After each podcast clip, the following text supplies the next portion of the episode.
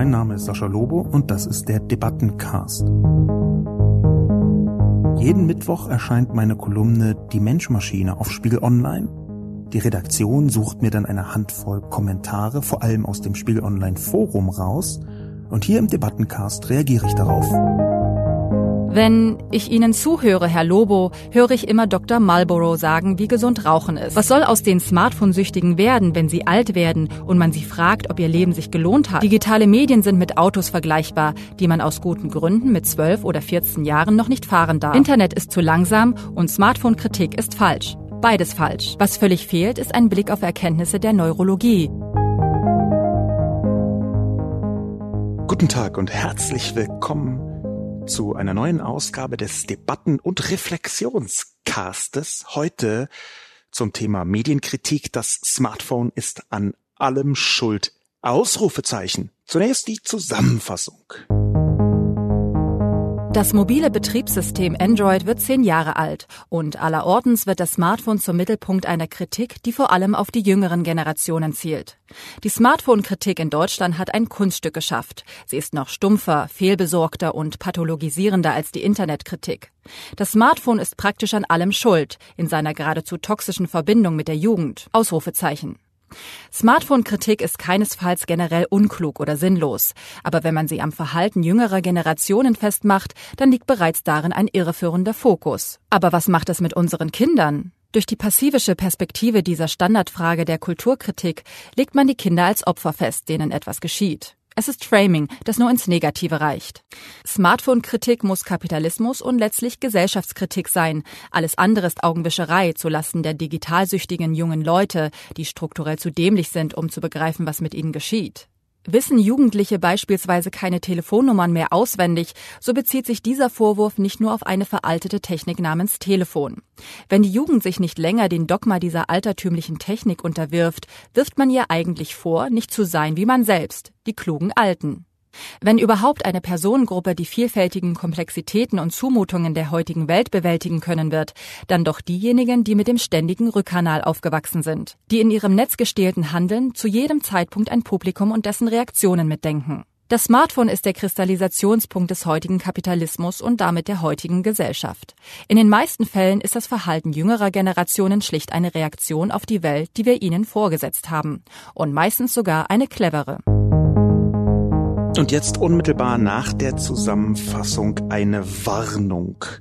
Normalerweise versuche ich in meinem Debatten- und Reflexionscast ja einigermaßen differenziert voranzugehen. Zwar klar und eindeutig, das ist jedenfalls meine Intention, aber doch differenziert. Ich freue mich, dass das einige offenbar auch so verstehen, wie ich das meine, dass man nämlich in vielen Bereichen mit einem zu einseitigen Blick viel Schaden anrichten kann. Heute, und das ist der Inhalt der Warnung, wird das nicht geschehen oder nur ganz eingeschränkt. Heute möchte ich ein wenig kontrolliert ausflippen. Und warum? Weil natürlich das Thema eins ist, wo ich manchmal bis zur Weißglut mich reinsteigern kann. Ich denke, das ist in Ansätzen in der Kolumne schon deutlich geworden. Dazu vorab vielleicht auch ein kleines Geständnis. Es ist nämlich so, dass ich eine erste Version des Textes geschrieben habe, die unglaublich viel schärfer, auch bösartiger war, also bis ins persönlich Beleidigende hinein gegenüber den Autorinnen und Autoren von den beiden Texten, auf die ich mich beziehe, quasi einen Gegenentwurf. Das ist gar nicht so geschehen, dass ich dachte, oh, jetzt schreibe ich mal was Böses, sondern ich habe gemerkt, wie ich im Verlaufe des Schreibens meiner Kolumne und der intensiven Beschäftigung sowohl mit dem Spiegeltext wie auch mit dem Zeitmagazintext immer wütender geworden bin. Ich habe Zeile für Zeile gelesen und dachte mir, das kann doch jetzt nicht wahr sein. Da muss doch jetzt irgendwie eine ironische Auflösung kommen von dieser absurden Passage. Das kann doch nicht jemand ernsthaft schreiben in der Pose der Besorgtheit. Und ich habe mich reingesteigert. Normalerweise stehe steh ich dem Reinsteigern für sich eher skeptisch gegenüber. Ein wichtiges Ziel meiner Arbeit ist ja eine gewisse Erkenntnis, nicht nur beim Publikum, sondern auch bei mir selbst zu erreichen. Ich verstehe auch das Schreiben als eine Art Erkenntnisprozess für mich. In diesem Fall aber ging es mir weniger um Erkenntnis, sondern mehr um im weitesten Sinn seelische Hygiene. Es war eine solche Zumutung, die ich da lesen musste in beiden Artikeln. Und natürlich ist das immer ein bisschen äh, schmierig oder schmierlappig, wenn man äh, andere Leute äh, so harsch kritisiert und wenn die dann äh, auch noch im eigenen Haus sind beim Spiegel, dann kann eine zu große Schärfe äh, auch kontraproduktiv sein. Das äh, ist tatsächlich so aus einer Vielzahl von verschiedenen Gründen, äh, die äh, sich wahrscheinlich jeder auch selber denken kann. Insofern habe ich die erste sehr harsche, sehr gemeine Version meines Textes etwas harmloser äh, versucht anzulegen. Und das ist dann auch genau das, was veröffentlicht worden ist. Ich möchte allerdings, und das ist der Grund für diese längere Vorrede, die Schärfe, die ich rausgezogen habe aus der Kolumne in der Endversion, hineinbringen in diesen Podcast. Also ganz klare Warnung, es wird ein empörter, es wird ein wütender, es wird ein scharfer, ein ungerechter, ein arschlochhaft ungerechter Podcast.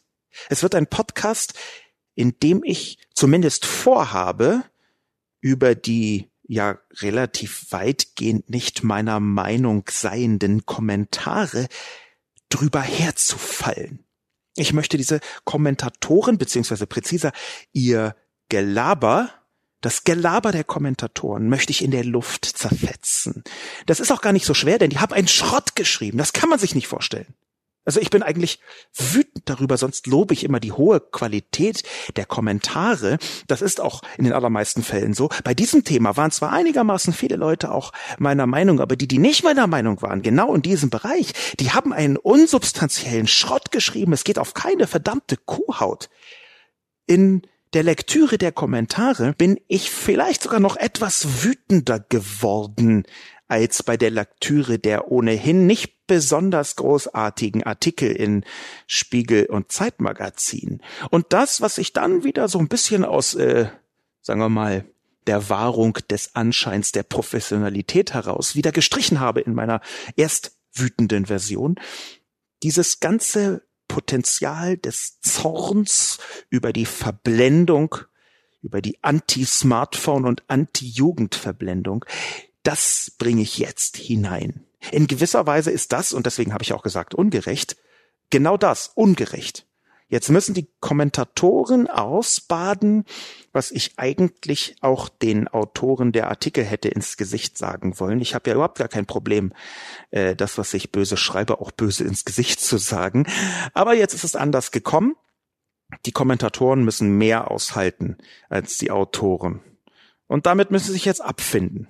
Es ist übrigens auch gar nicht besonders schwer, über die Autoren der Kommentare zu fluchen, weil, wie ich schon gesagt habe, da sind absurde Argumentationen drin. Springen wir kopfüber mal hinein in das, was dort drin steht. Lieutenant Ripley schreibt Unvollständige Perspektive. Aus einer kulturwissenschaftlich-soziologisch-medientheoretischen Perspektive ist das ja ganz nettes Geplauder. Was völlig fehlt, ist ein Blick auf Erkenntnisse der Neurologie, was die permanente elektronische Begleitung mit unser allen Hirnen, nicht nur denen unserer Kinder macht.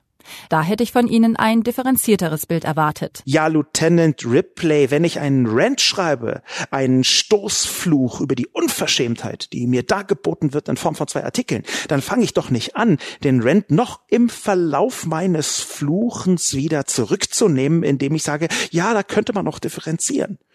Ihr Hinweis ist ungefähr so, als würde man jemandem, der gerade dabei ist, einen Amoklauf zu begehen, sagen, aber bitte treten Sie nicht auf die Blumenbeete. Das ist doch totaler Quark. Und das, was ich da geschrieben habe, nettes Geplauder zu nennen, geht ja völlig fehl an meiner ursprünglichen Intention. Das ist eine absurd, das ist keine unvollständige Perspektive, die ich gegeben habe, sondern es ist eine Antiperspektive. Und diese Antiperspektive, die folgt als Reaktion auf eine zuvor ärgerlich unvollständige Perspektive. Die beiden Artikel, auf die ich mich bezogen habe, die waren einseitiger Quark, so. Und wenn ich dagegen halte, dann werde ich nicht anfangen, mit größter Differenzierung diese beiden Zumutungen zu adeln. Mit Verlaub. Das geht nur, wenn man von Anfang an selbst eine gewisse Differenzierung hineinbringt. Es gibt Texte, da kann man nicht differenziert antworten, jedenfalls nicht, wenn man ich ist, das kommt ja noch dazu, und eine gewisse emotionale Beziehung dazu hat. Es ehrt mich, dass Sie, Lieutenant Ripley, ein differenzierteres Bild von mir erwartet hätten, aber dann hätte ich einen differenzierteren Anlass gebraucht. Sorry. Und gleichzeitig ist auch die Perspektive, die Sie hier anbieten, Erkenntnisse der Neurologie, etwas, da wäre ich sehr vorsichtig. Nicht nur, dass dieser ganze Neurologie-Krempel in ganz vielen Fällen einfach Humbug ist, wenn er eins zu eins übertragen wird, zum Beispiel auf Werbung oder auf Medienkonsum, sondern die Neurologie ist halt so ein crazy Gehirnfach, wo eine ganze Vielzahl von Bestsellerautoren versuchen, ihre eigenen ideologischen Verbrämungen von Erkenntnissen, denn nichts anderes ist das, auf die Gesellschaft draufzustülpen. Wenn ich mit jemandem reden möchte, der soziologische Erkenntnisse nahebringen will, dann werde ich mit Sicherheit nicht mit einem Neurologen reden. Sorry.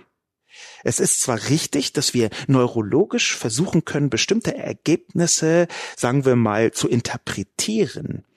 Aber gerade in diesem Bereich, die permanente elektronische Begleitung mit unser allen Hirnen, so Lieutenant Ripley, was das mit unseren Hirnen macht, gerade diese Perspektive ist aus meiner Sicht, gerade was die sehr publizistisch aktiven Neurologen angeht, beziehungsweise diejenigen, die sich in diesem Fach der Neurologie äh, da laut gemacht haben, ist ein, ein grauenvoller publizistischer Saukram, der gerade im populärwissenschaftlichen Bereich der tieferen Betrachtung keine Sekunde standhält, wenn man das mal ein bisschen ernsthafter analysiert. Da wird teilweise, um es jetzt mal konkreter zu machen, aus einer Studie mit 13 Londoner Taxifahrern auf den kompletten Rest der Menschheit geschlossen. Da werden Studienergebnisse, die mit einer ganz kleinen Stichprobe von Leuten in ganz speziellen Ecken, Bereichen der Gesellschaft unterwegs sind, da wird einfach alles darüber gestülpt. Da werden keine Gegenproben gemacht. Da werden bis heute zweifelhafte Studien herangezogen für Erkenntnisse, die man anschließend behauptet, in der ganzen Welt wiederzufinden. Ich habe das intensiver betrachtet in einem Bereich, der ähm, eine Zeit lang eine Art Mode war, nämlich in der Werbung. Es gab vor einiger Zeit so eine ähm, Werbemode, dass man quasi so äh, neurologische Erkenntnisse zu Werbezwecken versucht hat umzudeuten. Da hat man den Leuten dann irgendwelche äh, EEG-Geräte umgeschnallt und sie Werbeclips sehen lassen. Und der ganze Kram, der darauf bezogen rauskam, war meiner Ansicht nach zumindestens 90 Prozent kompletter Schrott. Und zwar Schrott der Sorte, um einfach ein bisschen mehr Werbung zu verkaufen. Dann hat man behauptet, oh, schauen Sie, bei diesem Werbespot sind die Hirnmusterausschläge, was die Alpha-Pipapo-Wellen anging, besonders hoch gewesen. Das deutet auf ein späteres Kauferlebnis. Bla, bla, bla. Sorry. Es tut mir wahnsinnig leid. Aber genau dieser neurologische Teil, den halte ich eben nicht für sinnvoll. Nicht, und das ist ganz wichtig zu verstehen, nicht, dass daraus nichts Schluss zu folgern wäre. Natürlich ist die digitale Vernetzung etwas, was unser Erleben, unser Denken, unser Handeln verändert. Aber die Perspektive von Anfang an rauszufinden, was verändert sich denn schlecht, die halte ich für katastrophal falsch. Im Gegenteil. Ich folge hier einer Erkenntnis, die schon im Jahr 2005 von dem hervorragenden Autor Stephen Berlin Johnson angebracht worden ist. Übrigens auch auf dem Fundament neurologischer Erkenntnisse, allerdings weniger aggressiv über die Welt gestülpt. Stephen Berlin Johnson hat im Jahr 2005 ein Buch geschrieben, das ähm, hieß Everything Bad is Good for You. Seine These, die er aufgestellt hat, ist, dass die vielen Reizüberflutungen durch diese moderne digitale Welt, und das war 2005, eigentlich die Kinder viel besser vorbereiten auf die Welt, die auf uns zukommt, als das, was davor war.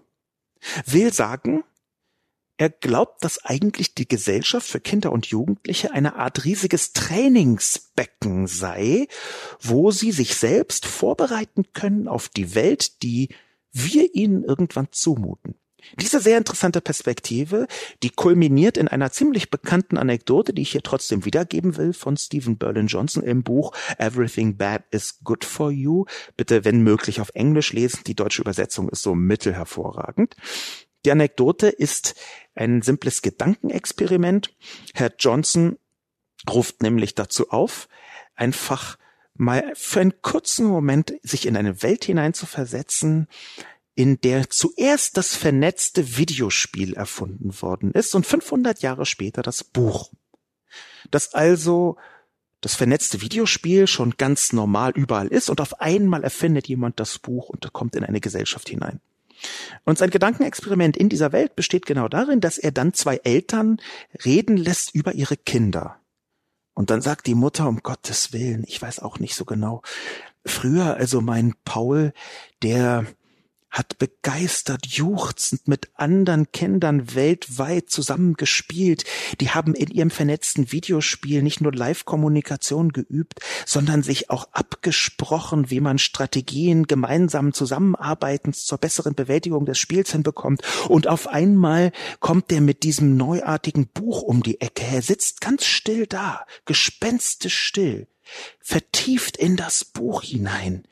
Man kann ihn kaum ansprechen, er reagiert nicht, er kommt nicht mal zum Essen runter, weil er in dieses Buch hineinschaut. Man kriegt ihn davon nicht mehr los und schlimmer noch, wenn in diesem komischen Buch einmal ein Fehler drin ist, dann geht er nie wieder raus, der bleibt für immer da. Das ist unveränderlich. Also ich finde das unverantwortlich. Man darf die Kinder nicht mit Büchern konfrontieren. Erwachsene, da könnte man drüber reden. Ich habe diese Anekdote ganz sanft ausgeschmückt, aber ich denke, die Richtung wird klar. Insofern weise ich Lieutenant Ripley die unvorstellige Perspektive komplett zurück.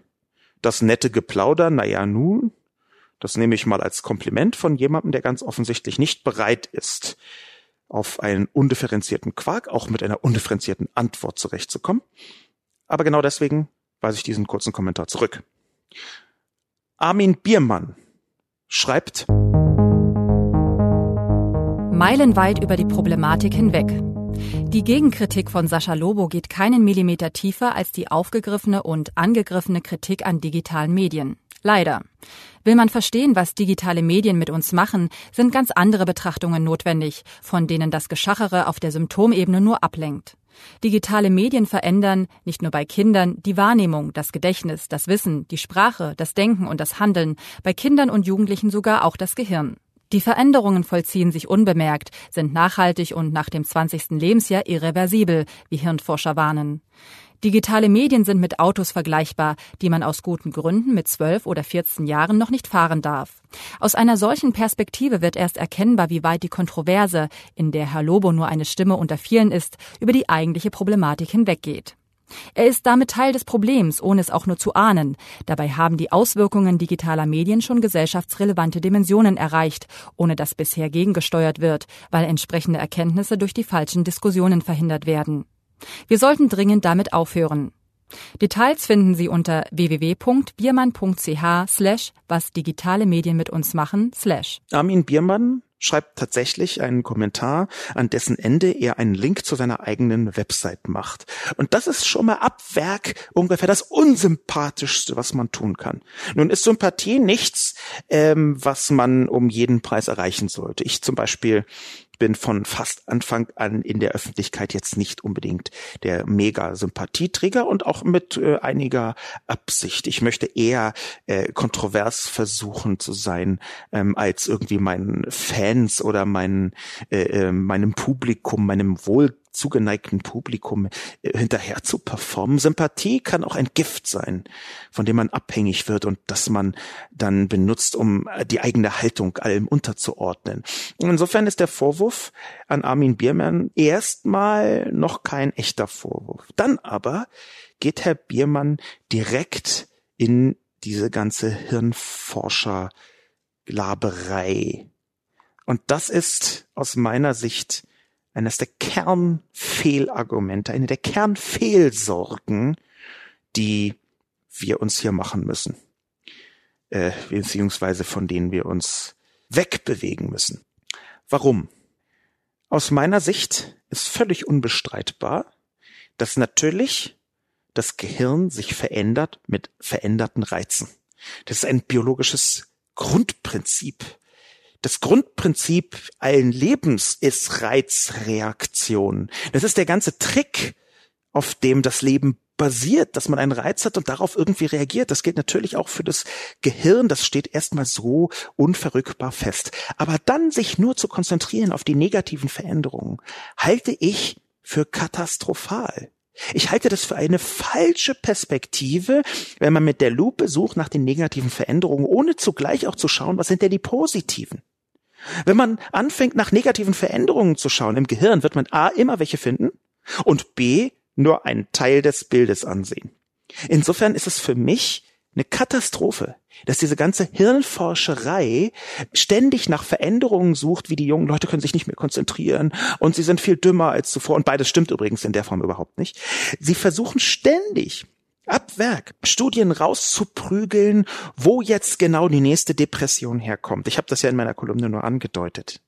Ich halte das für katastrophal falsch. Ich halte das für einen über, für einen hyperbiologistischen Ansatz, wenn man nicht versucht, die Veränderung bei jungen Menschen als Reaktion auf die gesamte Lebenswirklichkeit zu begreifen und natürlich mit guten und schlechten Folgen, sondern wenn man sich nur die schlechten herauszieht.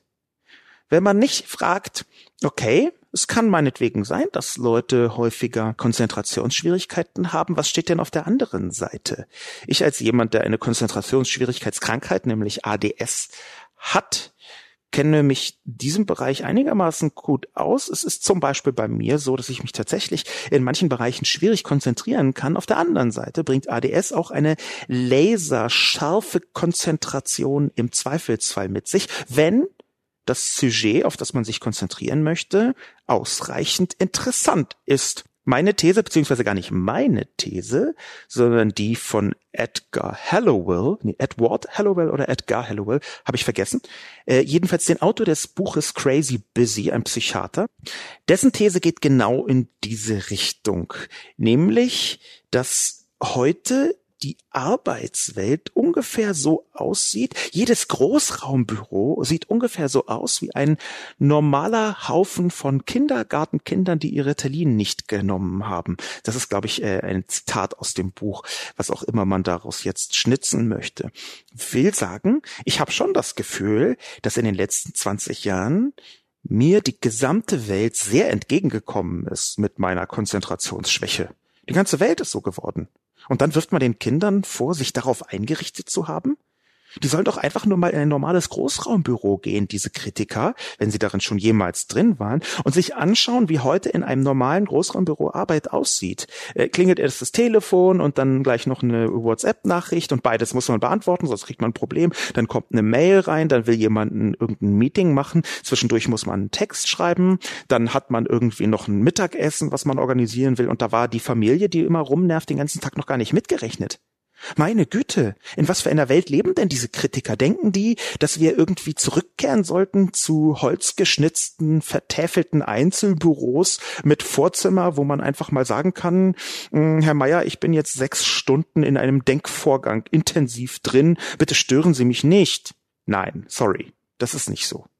Wenn wir darauf schauen, wie sich das Gehirn von Kindern verändert, dann müssen wir auch darauf schauen, ob das nicht eine der cleversten, natürlichsten und auch naheliegendsten Reaktionen ist auf die Welt, die wir ihnen zumuten. Ob da nicht sogar, und dann mache ich jetzt auch mal eine steile Gehirnthese, ein quasi evolutionäres Muster drin liegt, dass Kinder sich in toto en gros in eine Richtung entwickeln, die sie die zukünftige Welt, auch wenn sie scheiße sein mag, besser bewältigen lässt. Insofern Armin Biermann, nee, sorry, diese alarmistische Scheiße muss ich zurückweisen. Und dass ich keinen Millimeter tiefer gehe als die angegriffene Kritik, ich wollte ja gar nicht tiefer gehen, ich wollte härter dagegen schlagen. Das ist für mich die völlig falsche Metaphorik. Ich bin in 100 Artikeln tiefer gegangen. Aber wenn mein Gegner an der Oberfläche bleibt, dann ist es schwierig, mir vorzuwerfen, dass meine Reaktion ebenfalls an der Oberfläche bleibt. Jedenfalls, wenn es eine emotionale Antikritik ist, ein Faustschlag. Ich wollte hier kein Argumente werfen, gewinnen. Ich wollte einen von anderer Seite angefangenen Faustkampf sinnvoll zu Ende führen. Muss ja auch mal sein, finde ich jedenfalls.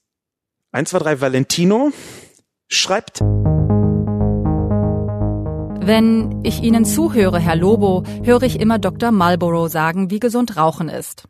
Natürlich verändert das Smartphone diese Gesellschaft und nicht zum Positiven. Uns alten Säcken wird es keinen größeren Schäden mehr zufügen können, obwohl sicher bin ich da auch nicht. Die Jugend ist gefährdet. Quatsch. Wir müssen Kinder sagen. 1, 2, 3 Valentino. Es wäre vielleicht sinnvoll, auch wenn wir nicht in die Tiefe hinein differenzieren wollen, auch wenn wir an der Oberfläche bleiben, trotzdem sowas ähnliches wie ein Argument zu bringen.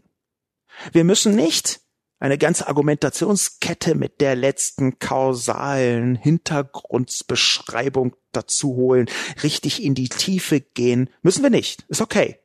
Aber gar kein Argument, nur noch Behauptung. Sorry, das ist Shit.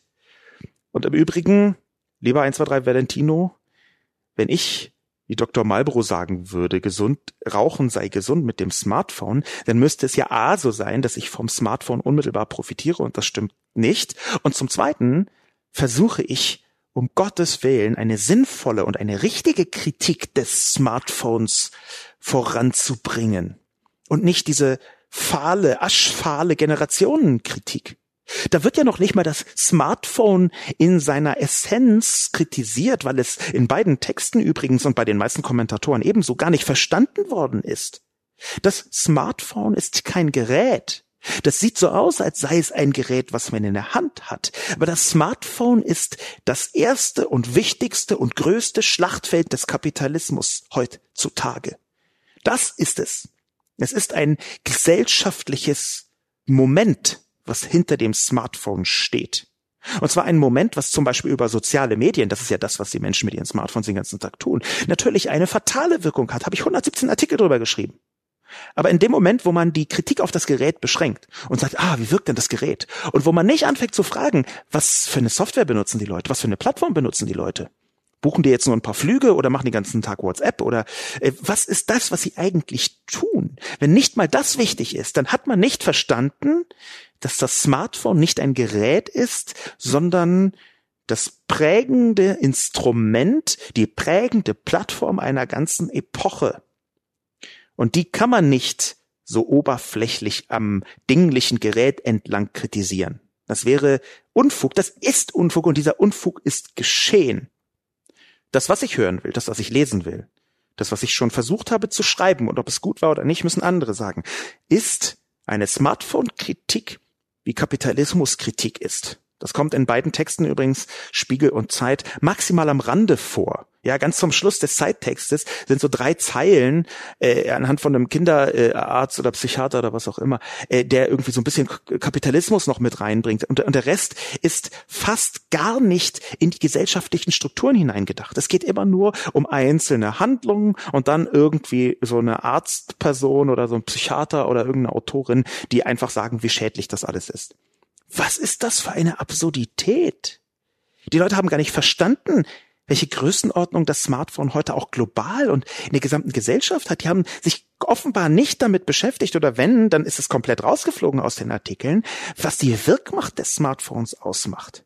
Wieso steht da nicht bis ins Detail da mit drin reingenommen, was das Smartphone für unterschiedliche gesellschaftliche Aspekte abdeckt, wie unendlich viele Geräte da drin sind? Im Gegenteil, diese schlichte Tatsache wird bei dem einen Artikel am Anfang sogar noch irgendwie mit diesem leicht skeptisch genervten Unterton reingebracht als bekloppten Anlass. Im Spiegelartikel steht am Anfang, wenn Liva wissen will, wenn sie ihre Periode bekommt, schaut sie auf ihr Smartphone und dann kommen noch 17 andere Sachen, die sie mit ihrem Smartphone macht. Und dann wird gesagt, ganz zum Schluss in dem Ton des Besorgnis, das Smartphone hm, ist die Kommandozentrale ihres Lebens geworden. Aber wer führt eigentlich Kommando? Fragezeichen, Fragezeichen, Fragezeichen. Ah, ist das Gehirn über das Gerät oder doch andersrum? Was ist das für ein bizarrer Kram? Das kann man übersetzen in ungefähr, und das ist, taugt auch als Antwort auf 1, 2, 3 Valentino, das kann man ungefähr so sagen, wir sehen heute, wie fatal die Gesellschaft mit Schuhen umgeht, gerade unsere zivilisierte Gesellschaft. Während früher die Menschen barfuß gingen und eine gesunde Hornhaut, eine große Widerstandsfähigkeit entwickelt haben, tragen heute die Leute Schuhe und viele sogar noch Strümpfe. Mehr noch, es gibt Menschen, die haben drei Dutzend Schuhe zu Hause. Es ist wie eine Sucht. Man sieht kaum noch Leute auf der Straße, die keine Schuhe tragen, und wenn doch, werden sie komisch angeguckt in der Fußgängerzone. Das ist doch nicht mehr normal. Das ist unnatürlich. Diese Schuhsucht der Gesellschaft, die hat auch physiologische Veränderungen, sage ich Ihnen. Hornhaut ist ein Außenseiterproblem geworden. Es ist tatsächlich so, dass heute Menschen nicht mal mehr durchs Gebirge gehen können ohne Schuhe. Sie scheinen mir regelrecht schuhsüchtig zu sein. Man sieht nie wieder Menschen ohne Schuhe, außer in pornografischen Machwerken. Das kann doch nicht normal sein. Die Schuhsucht der Gesellschaft ist eine Katastrophe. Die Gesellschaft ist den Schuhen verfallen. Sie ist abhängig von Schuhen. Und was, wenn es irgendwann keine Schuhe mehr gibt? Wenn die Schuhlieferanten pleite machen, eine Schuhknappheit beherrscht, wie können die Leute sich dann überhaupt noch in der Welt bewegen? Nein. Wir müssen zurück zur Barfußgesellschaft. Alles andere ist eine katastrophale Abhängigkeit von der Schuhindustrie, die uns ohnehin manipuliert. Schauen Sie sich mal die Filme an aus Hollywood, aus Deutschland, aus Babelsberg. Gibt's da irgendwo Leute ohne Schuhe? Nee. Grauenvoll. Die große Schuhverschwörung, das ist es nämlich eigentlich. Wir werden manipuliert von Unternehmen, die mit Schuhen Gewinn machen. Ganz offen, die verbergen das nicht mal. So gehirngewaschen sind wir durch unsere Schuhindustrie, die weltweit uns in die Köpfe hämmert. Ihr braucht den Schuh, ihr braucht nicht nur einen Schuh, ihr braucht fünf, acht, neun, dreißig Schuhe. Schon Kindern werden Schuhe angezogen. Dabei können sie noch nicht mal laufen. Das ist eine Verschwörung, sage ich Ihnen. Schuhe gehören abgeschafft. Eins, zwei, drei, Valentino. Wenn wir jemals zurück wollen zu einer vernünftigen Gesellschaft, dann finden Sie in mir einen Mitstreiter, wenn wir endlich anfangen, gegen die weltweit operierende globalisierte Schuhmafia zu kämpfen. Sind Sie bei mir, eins, zwei, drei, Valentino? Die Jugend ist gefährdet, die Kinder sind gefährdet, alle sind gefährdet musste ich einfach auch mal sagen. Schuhmafia. Schlimm, schlimm, schlimm. Zu Hause trage ich übrigens nur Pantoffeln. Jetzt auch. Goran Baranac hat auch schon häufiger kommentiert und schreibt Hä? Ein Wert an sich? Soll das Dauerposten von allen Lebensaktionen sein? Welcher denn? Ich bediene meinen eigenen Narzissmus und den Voyeurismus Millionen anderer als Wert? Und was soll die Aussage, das Smartphone ist der Kristallisationspunkt des heutigen Kapitalismus und damit der heutigen Gesellschaft. In den meisten Fällen ist das Verhalten jüngerer Generationen schlicht eine Reaktion auf die Welt, die wir ihnen vorgesetzt haben und meistens sogar eine clevere. Worin äußert sich die Cleverness von Mediennutzern, die selbst mit einer Navigations-App nicht in der Lage sind, die richtige Adresse zu finden, weil auf dem Bildschirm zwar ein Punkt leuchtet, der Standort, aber sie ihre Bewegungsrichtung nicht deuten können? Ich finde es ebenso erschreckend, wie viele dieser jungen Leute zwar jedes technische Detail ihres Smartphones beherrschen, aber nicht in der Lage sind, auf eben diesen Geräten eine sinnvolle Online-Suche, zum Beispiel nach einer Ausbildungsstelle bei einer von mir empfohlenen Firma selbstständig vorzunehmen. Auch eher unclever. Natürlich haben Sie recht mit dem Zusammenhang zwischen Kapitalismus und digitaler Technik. Nur haben Sie selber vor ein paar Wochen über die erschreckende Sorglosigkeit von Internetnutzern beim Konsum von Influencer-Angeboten geschrieben. Cleverness? Oder eher die Naivität, alles an Online-Angeboten für bare Münze zu nehmen und unbesorgt und blauäugig durch digitale Leben zu schlürfen? So, lieber Goran Baranatsch, bisher habe ich Sie für einen einigermaßen verständigen Menschen gehalten. Jetzt muss ich doch sehr daran zweifeln. Sie fangen zwar mit Hä an. Und Hä ist ganz oft eine sehr kluge Reaktion. Erstmal Unverständnis äußern, Ratlosigkeit äußern. Finde ich super.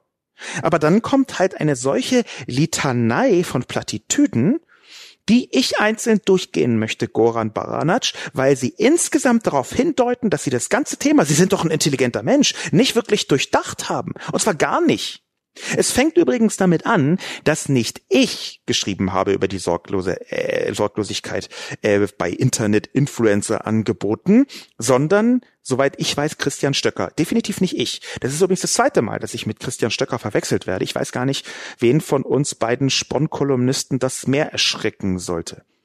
Also wenn Sie einen Bogen schlagen, einen fragenden und aber auch diagnostizierenden Bogen von Kommentar. Und sie schließen diesen Bogen damit, indem sie verwechselt haben den Autor der Kolumne, von der sie gerade einen Kommentar äh, schreiben.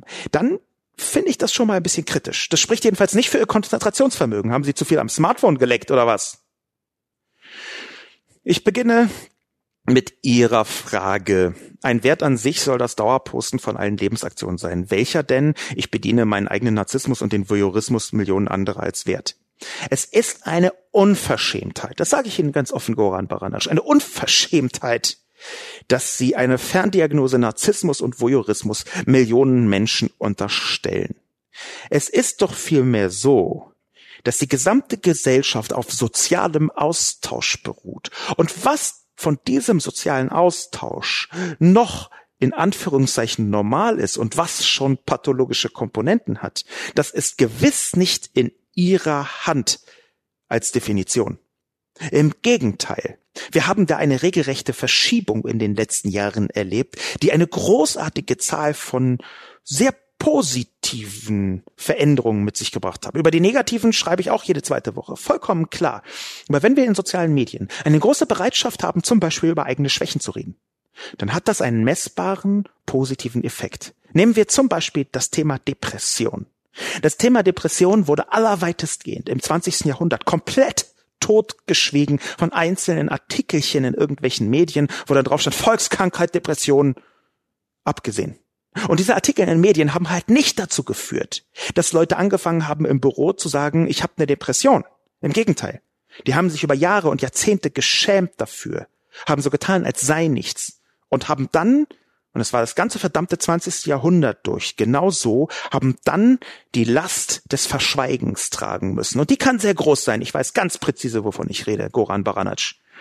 Und heute gibt es, als Beweis führe ich einfach irgendein soziales Medium an, bei einer jüngeren Generation und auch bei vielen Menschen, die sich in sozialen Medien wohlfühlen, eine überraschend hohe Bereitschaft, die eigenen Schwächen, die eigenen Defekte zu thematisieren. Ich habe vor einiger Zeit einen Vortrag, übrigens bezahlten Vortrag, muss ich dazu sagen, gehalten vor einer Vielzahl von Menschen, die Patientenforen moderieren. Bezahlt war das Ganze von einem Pharmaunternehmen, ist äh, übrigens auch alles auf meiner Website nachzulesen.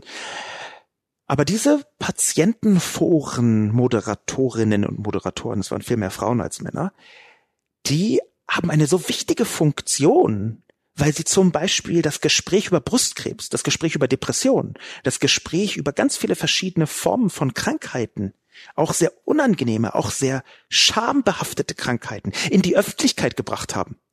Zu Beginn war das häufig mit Pseudonym, klar ist es auch heute noch, aber inzwischen treffen sich die Leute, die sich über Foren kennengelernt haben, auch im Rahmen von Selbsthilfegruppen. Und das geht eben nur, wenn man das, was andere Leute peinlich finden, bereit ist auch zu veröffentlichen. Das Dauerposten von allen Lebensaktionen bewirkt nämlich, dass man viel offener über die eigenen Empfindungen im eigenen Ich spricht. Und das halte ich für einen Wert. Und zwar für einen Wert, der über den vielleicht irgendwo verborgenen Voyeurismus weit hinausgeht. Der Mensch ist ein soziales Wesen, ist so eine Plattitüde, die aber trotzdem stimmt. Aber worin besteht denn das Wesen des Sozialen? Dass man sich immer nur erzählt, wie geil die eigenen Erlebnisse sind?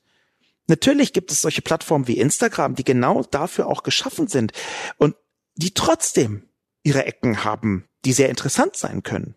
Und die trotzdem es schaffen, durch das ständige Posten, meinetwegen auch von irgendwelchen Angebereien, eine Selbstverständlichkeit der Offenheit herzustellen.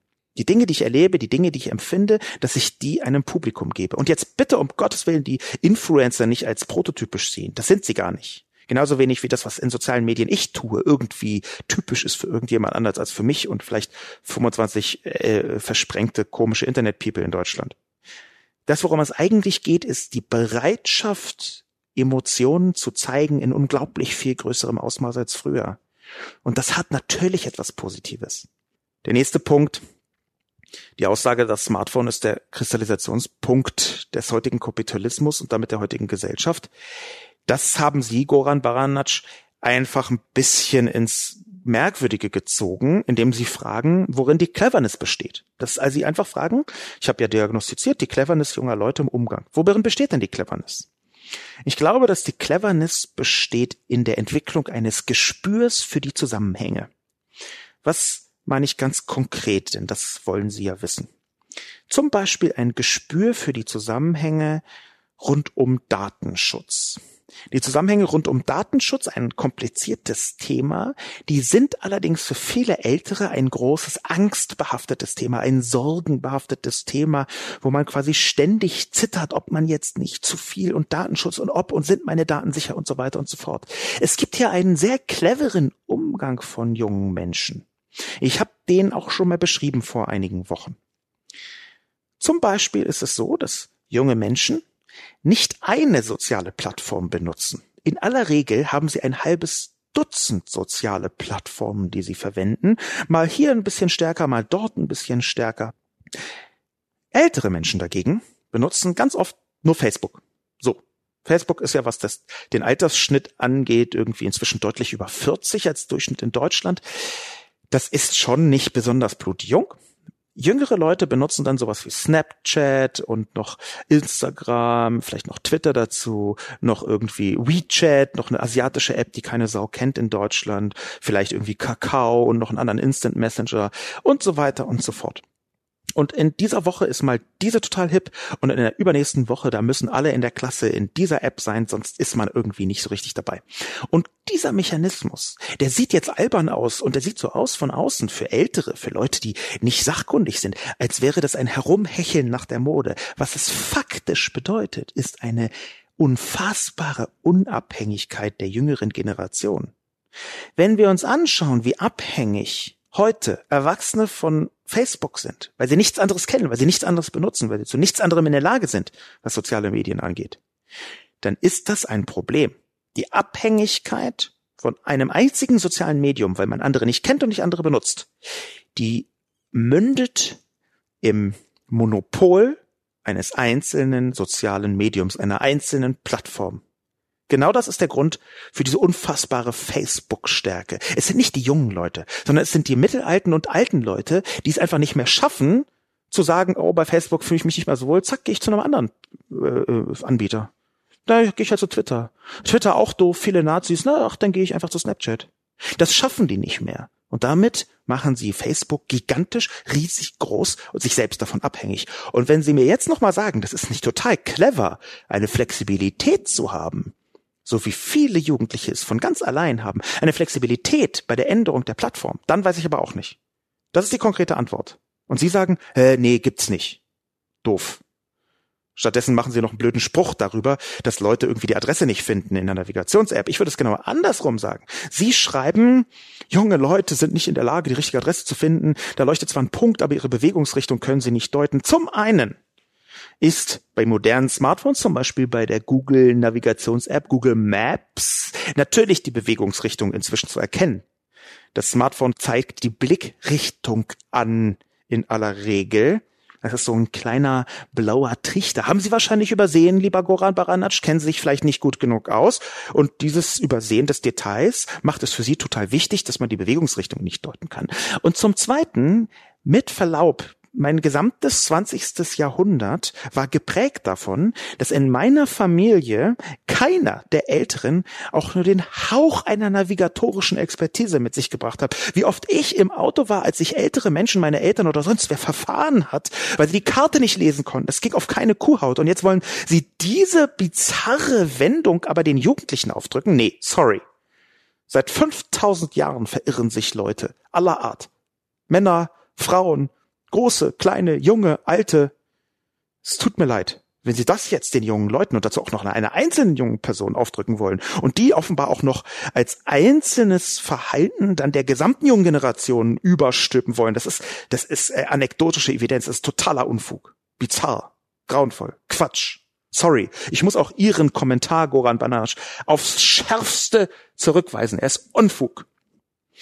Sensor schreibt, das kann nur ein Smartphone-Süchtiger so zusammenschreiben. Als Nicht-Handy-Benutzer hat sich für mich die Welt längst in zwei Teile aufgeteilt.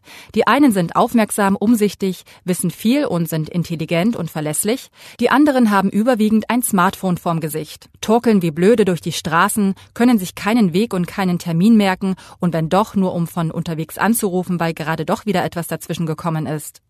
Ich kenne schon Jugendliche, die Handys als Lebenshindernis erkannt und verbannt haben. Und mein Telefon zu Hause hat einen Nummernspeicher, den ich meistens umgehe, um meine grauen Zellen auf Trab zu halten. Was soll aus den Smartphone-Süchtigen werden, wenn sie alt werden und man sie fragt, ob ihr Leben sich gelohnt hat? Die Antwort, egal welche, kommt nach einem angestrengten Blick auf ihren Telefonbildschirm. Lieber Sensor oder Senseur, das ist eine solche verdammte Zumutung von Kommentar. Das ist groteske Scheiße. Genau das ist es. Es fängt damit an, dass sie ernsthaft ihre grauen Zellen auf Trab halten äh, und deswegen den Nummernspeicher im Telefon nicht benutzen. Also wenn sie ihr Gehirn mit dem Merken von Telefonnummern auf Trab halten, dann sagt das sehr viel darüber, wie gut sie im Training sind. Ich bitte Sie, das kann doch nicht Ihr Ernst sein. Dazu noch, wenn Sie irgendwie sagen, dass Sie die Leute in zwei äh, Bereiche teilen, die Welt in zwei Teile. Die einen sind aufmerksam, umsichtig, wissen viel, intelligent und verlässlich und die anderen sind eben die Smartphone-User. Das ist das schlechtest verkappte Eigenlob des Universums. Sie sagen erst, Smartphone-Nutzer sind total doof. Dann sagen sie, die Nicht-Smartphone-Nutzer sind die allerklügsten, allerverlässlichsten, allerbesten, allerumsichtigsten und intelligentesten Menschen der Welt und wissen ganz viel. Und dann sagen sie, ich habe übrigens kein Smartphone. Das ist erbärmlich. Und dass sie das nicht merken, zeigt mir, dass ihre emotionale Intelligenz auf sich selbst bezogen dramatisch zu wünschen übrig lässt. Sie fangen hier an, sich selbst zu loben dafür, dass sie kein Handy haben? Haben Sie mal gemerkt, wie bekloppt Leute sind, die in den 90er Jahren erzählt haben, also ich habe überhaupt gar keinen Fernseher und sich geil dafür fanden, dass sie keinen Fernseher haben? Absurd. Das, worum es doch gehen muss, ist ein Smartphone richtig zu benutzen. Dagegen habe ich überhaupt nichts.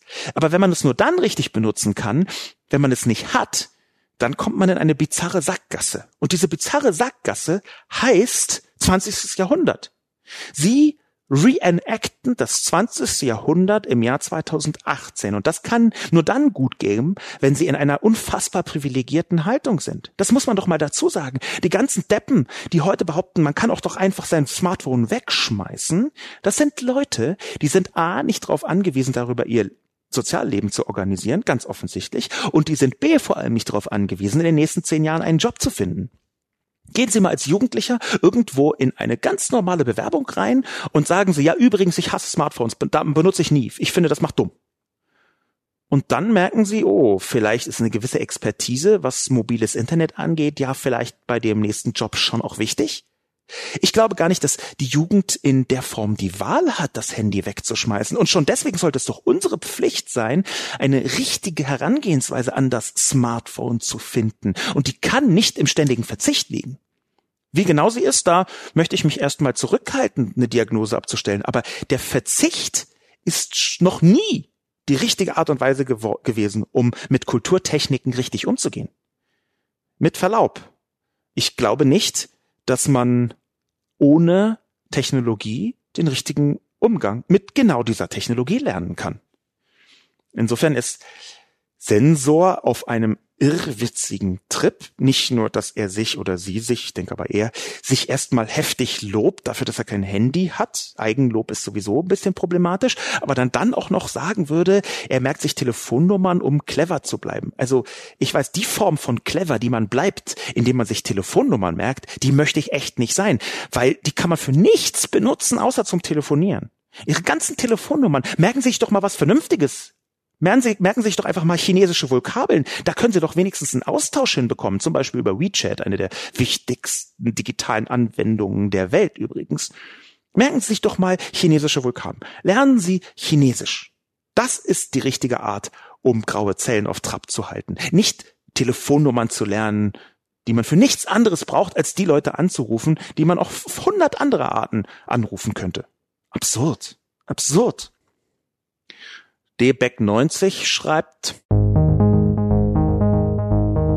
eine Sache fehlt jedoch. Und die erzählt von der beobachtbaren Realität.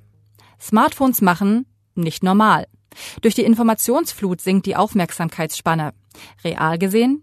In unserer Firma brauchen wir monatlich mehr Mitarbeiter, weil die aktuellen Mitarbeiter mit Spannen unter zehn Sekunden maximal verwirrt durch die Gegend laufen. Mein Vater, Techniker bei der Lufthansa, musste viele feuern, da während der Inspektion der Triebwerksteile das Smartphone exzessiv, alle zehn Sekunden, aus der Tasche gezogen und benutzt wurde. Dadurch sind in den letzten Jahren doppelt so viele Triebwerke wie zuvor beim Prüfstand auseinandergeflogen. Selbst ich merke, dass ich beim Lernen meine Augen nicht mehr ruhig haben kann, mein Kopf nach mehr Infos lechzt, außer der neuen Wörter. Also DBEC 90. Äh, zum einen würde ich da gerne mal wissen, woher diese Diagnose stammt, dass wegen Smartphones auf dem Prüfstand doppelt so viele Triebwerke in die Luft geflogen sein sollen. Das kommt mir merkwürdig vor A und B bestreitet doch überhaupt niemand auf der Welt, dass in bestimmten Momenten das Smartphone einfach fucking unpassend ist. Ich würde viel, viel Geld bezahlen, wenn der verdammte Chirurg, der mich operiert, nicht zwischendurch das Smartphone nutzt. Und ich bin mir ziemlich sicher, dass die meisten von Ihnen im Publikum, von den Zuhörenden nämlich, einigermaßen dankbar sind, dass ich nicht während des Sprechens nebenbei die ganze Zeit Pokémon Go spiele, obwohl ich es eigentlich wollen würde und erst recht, wenn ich so einen bekloppten Kommentar wie von Debeck 90 lese doppelt so viele Triebwerke am Prüfstand in Lufthansa in die Luft geflogen wegen Smartphones. Das ist eine kausale Verkettung, die, die, da finde ich überhaupt gar keine Parallele dafür. Das ist eine Behauptung. Und zwar jedenfalls so lange, bis ich davon mal etwas lese. Dass ihr Vater viele Leute feuern musste, dass das an Smartphones liegt, ist übrigens aus meiner Perspektive nicht den Leuten geschuldet, sondern eher der Führungstechnik und der Führungskraft ihres Vaters. Es mag Leute geben, die es gar nicht mehr anders schaffen ohne Smartphone, die eine wirklich eine faktisch messbare, echte Sucht entwickeln. Aber das ist doch nicht der Normalfall ab einem gewissen Alter dass Jugendliche immer eine gewisse, sagen wir mal, Intensität im Umgang mit Technologien, im Umgang mit Medien entwickeln. Das ist schon 530 Jahre so, mindestens, vielleicht auch eher 5000 Jahre. Es gibt eine unglaublich lange Litanei darüber im 18. Jahrhundert, wie junge Mädchen in diese Teufelsromane ständig reingucken und gar nichts mehr anderes machen, als bekloppte Liebesgeschichten zu lesen. Man sollte das Buch gleich abschaffen und das Taschenbuch viel später auch noch gleich dazu. Und der Liebesroman ist die Pest unserer Zeit, bla bla bla. Äh, also diese ganzen Gelaber-Diagnosen, die gibt es schon sehr lange. Sie beziehen sich auf immer wechselnde Medien und sie sagen nichts anderes, als dass natürlich im Laufe der Jugend Phasen entstehen, das weiß ich von mir selbst am allerbesten, wo man über Wochen oder Monate sich eskapistisch hineinflüchtet in egal was. In egal was. Bei mir war das exzessives Amiga-Spielen. Ich habe damals irgendwie natürlich meiner Mutter erzählt, ich brauche unbedingt einen Amiga 500, da ich arbeite die ganze Tag nur Textarbeit und total wichtig und bla bla bla. Natürlich habe ich nur gespielt, das kennt glaube ich äh, jeder in dem Alter, dass man äh, bizarre Lügen erzählt um irgendwas anderes. Aber es, äh, abgesehen davon, der Punkt, auf den ich hinaus will, dass natürlich war das bis ins Ungesunde hinein von außen exzessiv betrachtet. Aber meine These ist, dass Exzessivität dazugehört. Als jugendliches Initiationsritual in die Medienlandschaft und Welt. Ich hatte auch eine buchexzessive Phase, eine fernsehexzessive Phase. Wichtig ist, dass man irgendwann den Umgang damit lernt. Und dass es heute immer noch Leute gibt, die da zu viel drauf gucken, bin ich sofort dabei. Stimmt, brauchen wir unbedingt eine Perspektive, aber eben nicht nur die diese äh, Perspektive. Grauenvoll, schlimm. Wie kann man so einseitig argumentieren? Wie kann man so uninteressiert, so unneugierig argumentieren? Lieber dback90, ich weise auch Ihren Kommentar komplett zurück bis zum Beweis, dass bei der Lufthansa beim Prüfstand doppelt so viele Triebwerke in die Luft fliegen, weil Leute aufs Smartphone gucken. Ich halte es nicht für komplett ausgeschlossen, aber als schiere Behauptung weise ich es zunächst zurück. Dirk Resür schreibt, der Experte für Kommunikation und IT spricht. Internet ist zu langsam und Smartphone-Kritik ist falsch. Beides falsch. Herr Lobo sagt in Bezug auf Geschwindigkeiten nie, wozu man oder besser für welche Anwendungen man welche Geschwindigkeiten braucht. Die Smartphone-Frage wird auch nicht beantwortet. Sie lautet, wozu nutzen Kids dasselbe? Die Antwort auf beides ist erschreckend und kritikwürdig. Zum Spielen, zur Qualität der Spiele schweigt man wohl besser, weil es überwiegend Ballerspiele sind. Das ist recht primitiv und der Verdacht entsteht, dass der Experte selbst zu denen zählt, die nicht die Möglichkeiten sinnvoller Nutzung von Internet und Smartphone kennen und erkennen.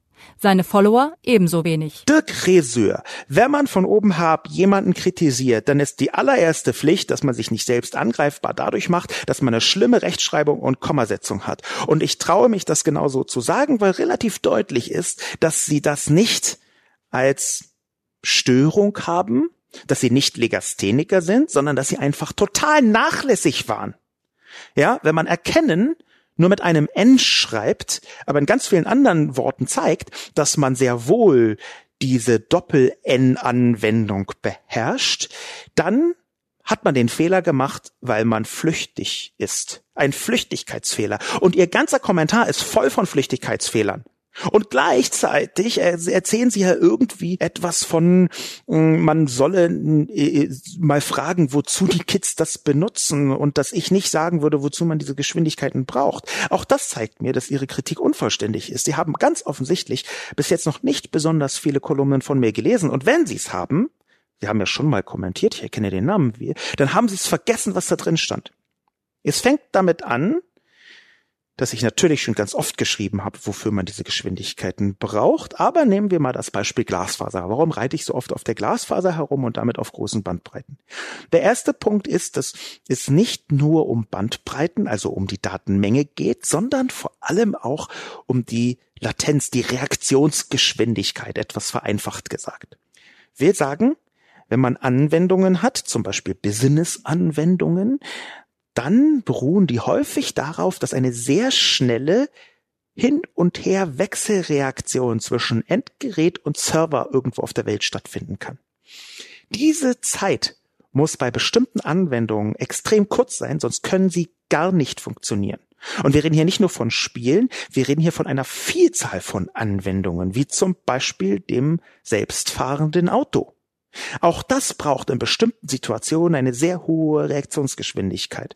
Das ist ein bisschen vereinfacht ausgedrückt, aber das reicht jetzt erstmal hier als Argumentation. Dazu braucht man eine schnelle, schnelle Geschwindigkeit und Reaktionszeit. Der zweite Punkt ist, dass wenn Sie einen Architekten nehmen, der heute zum Beispiel mit Building Information Modeling arbeitet. Sie wissen nicht, was das ist, kein Wunder. Sie haben nicht recherchiert. Sie haben einfach gesagt, man braucht das ja alles nicht. Das ist alles nur zum Spielen. Nein, es ist nicht nur zum Spielen. Building Information Modeling ist etwas, was im Moment das Bauwesen, die Architektur dramatisch verändert. Es ist im Prinzip eine Art digitaler Zwilling, den man baut, bevor man das Haus dinglich erstellt, das Gebäude selbst baut. Und diese Dateien, die man dazu braucht, die werden in einer Vielzahl von verschiedenen Arbeitsschritten von ganz vielen verschiedenen Gewerken zusammengesetzt. Am Ende ist da einer für verantwortlich, zum Beispiel der Architekt, und der hat dann quasi eine Art digitalen Zwilling gebaut mit einer Vielzahl von verschiedenen Daten. Das sind Dateien, die manchmal viele, viele Gigabyte groß sein können, je nach Art und Beschaffenheit. Und diese vielen, vielen Gigabyte, die werden jeden Tag zwei, drei, vier Mal hin und her geschickt, weil eben an so einem durchschnittlichen Gebäude einfach drei Dutzend Unternehmen und fünf Dutzend Experten beteiligt sind. Und unglaublich viele sagen wir mal, Zwischenschritte notwendig sind, wo man sich austauscht. Und natürlich können Sie jetzt sagen, aber wieso verschickt man das denn? Es ist auch nicht ganz korrekt. Meistens greift man auf einen Server zu, aber trotzdem müssen diese Datenmengen übertragen werden.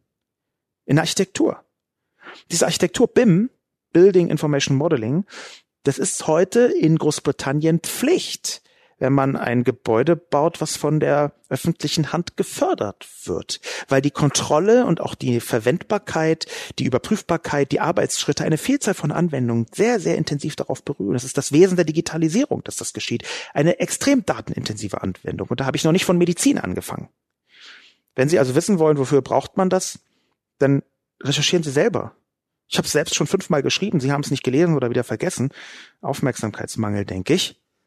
Aber natürlich kenne ich als Experte die Möglichkeiten sinnvoller Nutzung und Internet. Meine Follower ebenso wenig. Was ist das für ein absurder Kommentar? Sind Sie neidisch, Dirk Resür? Sind Sie neidisch auf meine 736.598 Follower? Kann das sein? In jedem Fall weise ich auch Ihren Kommentar erbittert zurück und möchte einen letzten Kommentar besprechen nämlich den Kommentar von Urquhart. An die eigene Nase fassen. Ich habe nicht ganz verstanden, was uns der Text sagen soll. Es gibt selbstgerechte und doofe Kritik am Smartphone? Stimmt. Und natürlich steht die Kritik am Smartphone nur stellvertretend für die Kritik am Umgang damit und an den Anwendungen. Logisch ist es ziemlich albern, wenn wir auf Facebook posten, wie glücklich unsere Kindheit ohne Facebook war. Und selbstredend ist der Nachteil von Smartphones nicht, dass wir uns keine Telefonnummern mehr merken. Aber dafür drei Absätze? Auch wenn Rock'n'Roll früher ebenso kritisiert wurde, wie in den Kommentaren so oft angemerkt, bedeutet das nicht, dass automatisch jede Kritik überzogen ist und selbstverständlich Nervenzeitgenossen ohne Ende, die uns erklären müssen, dass sie auch ohne Smartphone und Facebook, früher war es ohne Fernseher, prima auskommen. Dann muss das ja auch für alle anderen gelten. Nur weil es selbstgerechte und doofe Kritik gibt, heißt es ja nicht, dass es nicht auch sehr berechtigte Kritik gibt. Das erwähnt Sascha Lobo zwar auch, das kommt mir aber viel zu kurz. Wir müssen uns auch an die eigene Nase fassen. Man darf durchaus sehr kritisch anmerken, wenn die motorischen Fähigkeiten von Kindern stark nachgelassen haben. Und daran haben Smartphones ebenso ihren Anteil wie Computerspiele oder übermäßiger Fernsehkonsum. Und jeder darf gerne mal eine Strichliste führen, wie oft er in der letzten Stunde mal ganz kurz E-Mails, Nachrichten oder Facebook gecheckt hat. Ein erschreckender Zeitfresser. Und da sind wir bei meiner Nase. Ich glaube schon, dass der Umgang mit Smartphones ein Problem darstellt. Man muss dann nur redlich argumentieren. Liebe Person Urquhart, ich hätte diesen Kommentar natürlich gerne, um eine 100%-Quote zu erreichen, auch in Bausch und Bogen verworfen. Ich hätte gerne auch gesagt, fuck off, alles falsch. Ärgerlicherweise haben Sie mir einen gigantischen Stein in den Weg gelegt bei diesem Vorhaben, liebe Person Urquhart, denn der ist nicht völlig falsch, der Kommentar. Als einziger. Der, die, Kommentare davor waren samt und sonders fast ohne Ausnahme kompletter Schrott, die, die ich besprochen habe. Es war einfach so wenig aus der selbstkritischen Perspektive, dass mir übel geworden ist. Ich habe Zitterkrämpfe der beobachteten Selbstgerechtigkeit bekommen bekommen, weil ich diese Kommentare gelesen habe und gemerkt habe, wie sich die Leute unfassbar eitel in den eigenen Gewohnheiten gesuhlt haben. Und ich hätte so gerne auch auf ihnen rumgestampft, liebe Person Urquhart, aber es geht nicht so richtig. Denn sie haben natürlich einen richtigen Punkt. Der richtige Punkt besteht darin, dass ich mir zwei Artikel rausgesucht habe, die zwar im Zeitmagazin und im Spiegel erschienen sind, beim Spiegel sogar auf dem Titel, also eine größere gesellschaftliche Relevanz, Relevanz haben, die aber eigentlich, da haben Sie recht, nicht wirklich satisfaktionsfähig sind. Insofern muss ich mir tatsächlich, wie Sie vorschlagen, liebe Person Urquhart, an die eigene Nase fassen. Warum habe ich mich denn von diesen beiden Artikeln so wahnsinnig provoziert gefühlt? Warum habe ich mich so aufgeregt? Wenn ich in den letzten Jahren eine Sache verstanden habe, über mich selber, dann ist es, dass immer wenn ich wütend werde, und zwar auf die Art wütend, die so gärend immer größer wird, bis man nah an die Weißglut heranreicht, wenn ich auf diese Art wütend werde, dann steckt da etwas dahinter. In dem Fall bei diesen beiden Texten steckt etwas Wichtiges dahinter. Bei mir persönlich. Es ist nämlich tatsächlich so, dass ich glaube, dass das Smartphone und die Anwendung des Smartphones kritisiert werden müssen. Auch ich habe eine große Skepsis gegenüber den Mechanismen der Smartphones. Aber das Allerschlimmste, was dann passieren kann, ist, dass jemand kommt und uninformierte, total fahle, manchmal sachlich falsche Kritik rausblökt in allergrößtmöglicher Form. Ich meine, Spiegeltitel ist echt sehr, sehr groß und damit gewissermaßen den Aufmerksamkeitsmarkt für substanzielle Kritik verwässert. Es ist ein bisschen so, wie man einfach unter die Leute geht und ihnen tausend Tonnen Zuckerwatte zum Fraß vorwirft, bis niemand mehr so richtig kann. Natürlich ist dann der zweite, der kommt und Vollkornbrot bringt, jetzt nicht mehr jemand, der besonders viele Abnehmer findet. Auch hier drin übrigens ein verkapptes Eigenlob, das ich vorher so kritisiert habe. Damit habe ich ja nichts anderes gesagt, als dass die andere Kritik einfach äh, Zuckerwatte scheiße ist und meins äh, Vollkornbrot. Aber in diesem Fall musste ich mal auf der Zuckerwatte herumhacken. Was ich tatsächlich besser hätte machen können, liebe Person Urquhart, ist sehr viel deutlicher zu machen, dass es berechtigte Kritik nicht nur gibt, sondern sie auch präzise zu üben. Vielleicht werde ich das in den nächsten Wochen und Monaten mal tun.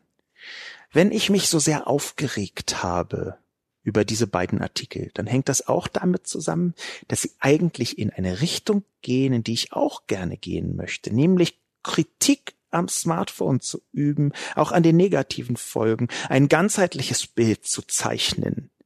Nur tun sie das auf eine Weise, die aus meiner Sicht substanzieller Kritik die Luft zum Atmen nimmt. Das Problem, was für mich persönlich da entsteht, ist, dass natürlich in einer bestimmten Weise hier ein mediales Schauspiel aufgeführt wird, was insgesamt, und zwar inklusive meiner Kolumne, am Ende wenig Nährwert entfaltet. Da ist also ein Spiegelartikel und der hackt auf dem Smartphone und der Generation dazu rum und dann drehe ich einen dagegen und am Ende ist Hü und Hot. Die eine Crowd sagt, ja, stimmt, das böse Smartphone, die dumme Jugend und die andere Crowd, ja, alles falsch ist, der Sascha Lobo hat's geschrieben, ganz toll. Und das tatsächliche Erkenntnismoment muss zurücktreten hinter diesen beiden Gruppenzuschreibungen. Eigentlich ist das eine Form von Technologietribalismus. Eigentlich habe ich, und ich weiß, dass ich das habe, und ich habe es absichtlich gemacht, weil ich es nicht mehr ausgehalten habe, ich war stinksauer, eigentlich habe ich meine Crowd bedient, meine digital affine Crowd. Ich habe etwas getan, was im Englischen Preaching to the Converted heißt. Unter anderem deswegen, weil die Smartphone-Hasser, die den Spiegel extra deswegen gekauft haben, natürlich meine Kolumne tendenziell eher nicht gelesen haben. Und wenn doch, dann haben sie sich darin sogar noch bestärkt gefühlt, weil sie gesagt haben, ach sie, dieser digitale Sprallo, dieser Volldepp mit dieser merkwürdigen Frisur, der sowieso in seinem Smartphone lebt und sonst nichts anderes macht, der ist dagegen, also ist es richtig. Es ist fast ein Trumpsches Moment der Tribalisierung, was hier geschieht nämlich Argumente nur dann richtig zu finden, wenn sie die eigene Haltung bestätigen. Und da fasse ich mir in die eigene Nase, da bin ich tatsächlich in diese Falle getappt, wenn auch, wenn ich sagen muss, etwas absichtlich. Einfach, weil man manchmal auch sauer sein muss. Einfach, weil man manchmal auch zeigen muss, halt, stopp, hier werde ich emotional, hier ist eine Grenze überschritten. Und zwar insbesondere dann, wenn diese Attacke eben nur vordergründig gegen das Smartphone und hintergründig gegen die Leute, gegen die jungen Menschen sind. Also ich, dieser, dieser Artikel aus dem Zeitmagazin, der anfängt mit dieser Früher rüttelten Teenager an den Nerven ihrer Eltern in Grundfesten der Gesellschaft. Heute dringt statt Punkrock nur noch digitales Flackern aus den Kinderzimmern. Was ist das für eine bescheuerte Einleitung? Ich könnte jetzt noch mal wieder wütend werden, wie sich die Person, die das geschrieben hat, selbst feiert für ihre geil aufmüffige Teenagerzeit. Und heute sind die Kinder nur noch im Smartphone, anstatt Punkrock zu hören. Punkrock interessiert doch keine Sau mehr. Gottes Willen. Okay, ich wollte versuchen, versöhnlich zu schließen, habe mich im letzten Moment dagegen entschlossen wir müssen weiterkämpfen. Wir müssen weiterkämpfen. Und der große Vorteil, liebe Freunde des Smartphones, kritische Freunde, begeistert kritische Freunde des Smartphones, die ich euch adressieren will. Der große Vorteil ist, dass früher oder später die ganzen Leute, die sich beschweren, einfach lange vor uns sterben. Ja, man kann auch unfair damit umgehen. Man kann auch für eine bestimmte Form von Problematik einfach die biologische Lösung anstreben. Einfach abwarten bis sie tot sind. Mit diesem sehr boshaften Ende, ich wünsche niemandem den Tod, nur weil er einen bescheuerten Artikel geschrieben hat, um Gottes Willen, aber mit diesem boshaften Ende möchte ich einen Schlusspunkt setzen auf meine sehr unfaire, sehr ungerechte, sehr arschlochhafte Podcast-Kolumne dieses Mal. Mein Name ist Sascha Lobo. Nächstes Mal vielleicht wieder ein bisschen differenzierter. Auf Wiedersehen.